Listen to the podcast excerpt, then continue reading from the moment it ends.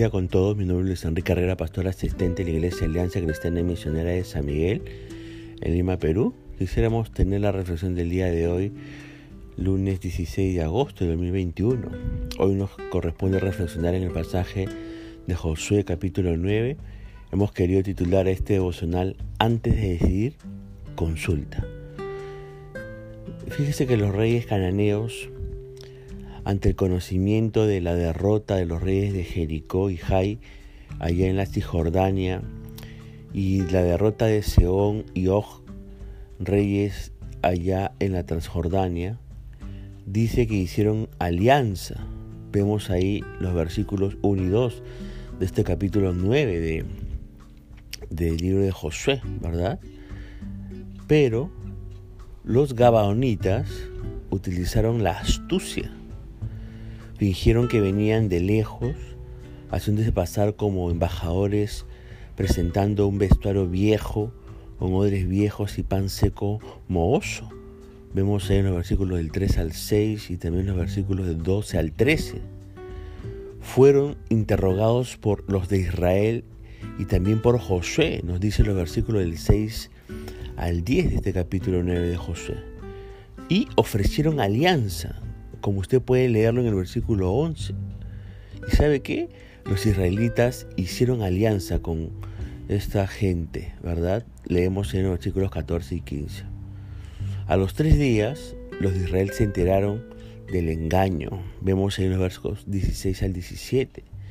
Y a causa del juramento por Jehová, los príncipes del pueblo no los mataron, como usted puede verificar en el versículo 18 al 19. Debieron dejarlos vivos como siervos encargados de cargar agua y leña.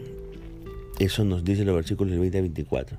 Los gabaonitas de buena fe aceptaron su destino, como uno puede leer los versículos 25 y 27.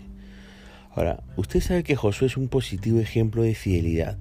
¿Por qué? Por haber caminado con el Señor hasta el fin de sus días. Pero Josué también tuvo sus inconsistencias y podemos aprender de ellas. Los gabaonitas supieron ponerlo en un buen aprieto a Josué. Se nos dice que los gabaonitas o los habitantes de Gabaón eran más listos que el hambre y supieron interpretar muy bien la realidad que les tocaba vivir se dieron cuenta de su incapacidad para derrotar a la nación de Israel. ¿Por qué? Porque el Señor luchaba de parte del pueblo escogido. Entonces los gabonitas actuaron como dice el refrán, ¿no?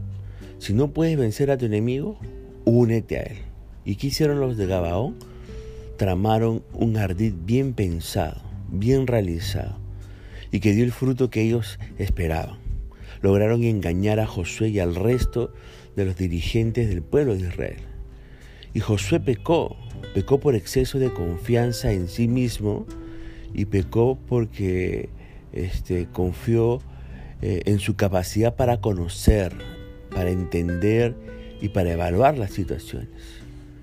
Confió en su buen juicio y en sus propios criterios y en base a ello tomó la decisión que consideró más pertinente Josué se dejó llevar por los indicadores que tenía delante de sus ojos.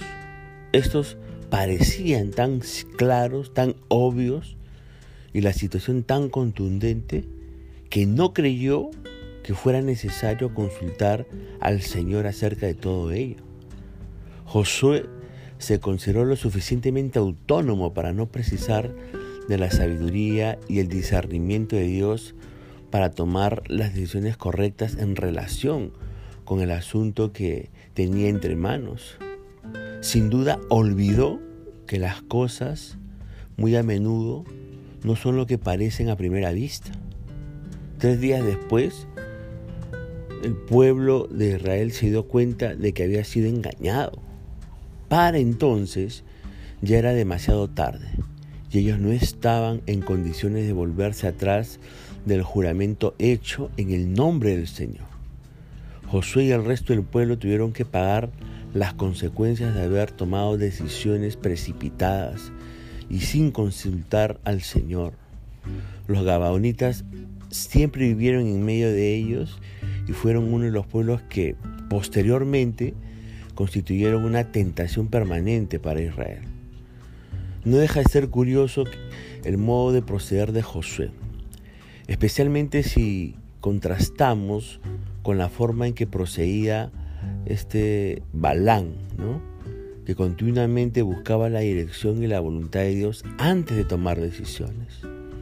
Ahora, nosotros vivimos en una sociedad, una sociedad posmoderna en pleno siglo XXI, y donde vivimos es una sociedad humanista. El ser humano, el hombre, es el centro y además es autónomo y es autosuficiente con respecto a Dios. El hombre y la mujer buscan vivir independientemente de Dios. Por lo tanto, puede tomar sus propias decisiones basadas en sus propios criterios, en su juicio y capacidad de discernimiento, sin necesidad de recurrir a la sabiduría que pueda venir del conocimiento de Dios y de su palabra. Esa es una realidad que nosotros vivimos hoy en día. Y Josué es un buen ejemplo de la necesidad que tenemos los cristianos de buscar y considerar la voluntad de Dios antes de tomar nuestras decisiones.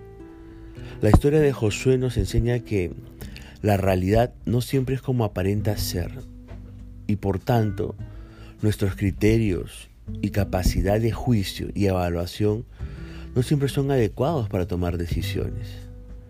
Lo que le ocurrió a Josué nos advierte acerca del peligro y temeridad de no consultar al Señor y dar por sentado que entendemos y sabemos cómo proceder delante de los retos y desafíos de vivir en una sociedad posmoderna que nos plantea diferentes situaciones y diferentes este, circunstancias de desafío. Josué en definitiva nos desafía con su ejemplo negativo a seguir las palabras que aparecen en el libro de Proverbios capítulo 3, verso del 5 al 7. ¿Qué dice Proverbios capítulo 3 del verso 5 al 7? Dice, confía en el Señor de todo corazón y no en tu propia inteligencia. Reconócelo en todos tus caminos y Él allanará tus sendas. No seas sabio en tu propia opinión. Más bien teme al Señor y huye del mal. Yo le pregunto para terminar esta reflexión, ¿qué, criterio usa para tomar sus decisiones? ¿Qué criterio usted emplea para decidir sobre diferentes áreas de su vida?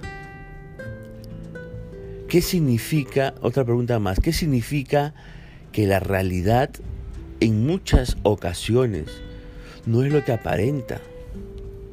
¿Se ha dado cuenta? ¿Qué significa que esa realidad en muchas ocasiones es lo que aparenta? Y la tercera pregunta, ¿está viviendo situaciones en las que debería considerar cuál es la voluntad de Dios a pesar de que aparentemente le parece clara? Le vuelvo a repetir, está viviendo situaciones en estos momentos en la que debería considerar cuál es la voluntad de Dios a pesar de que aparentemente usted la tiene clara? Son preguntas que tiene que reflexionar. Recuerde, querido hermano y hermana y amigo, antes de decidir, consultemos con el Señor. Punto final para la reflexión del día de hoy. La gracia y la misericordia del Señor alcance su vida y su familia. Conmigo será Dios mediante hasta el día de mañana. Que el Señor le bendiga.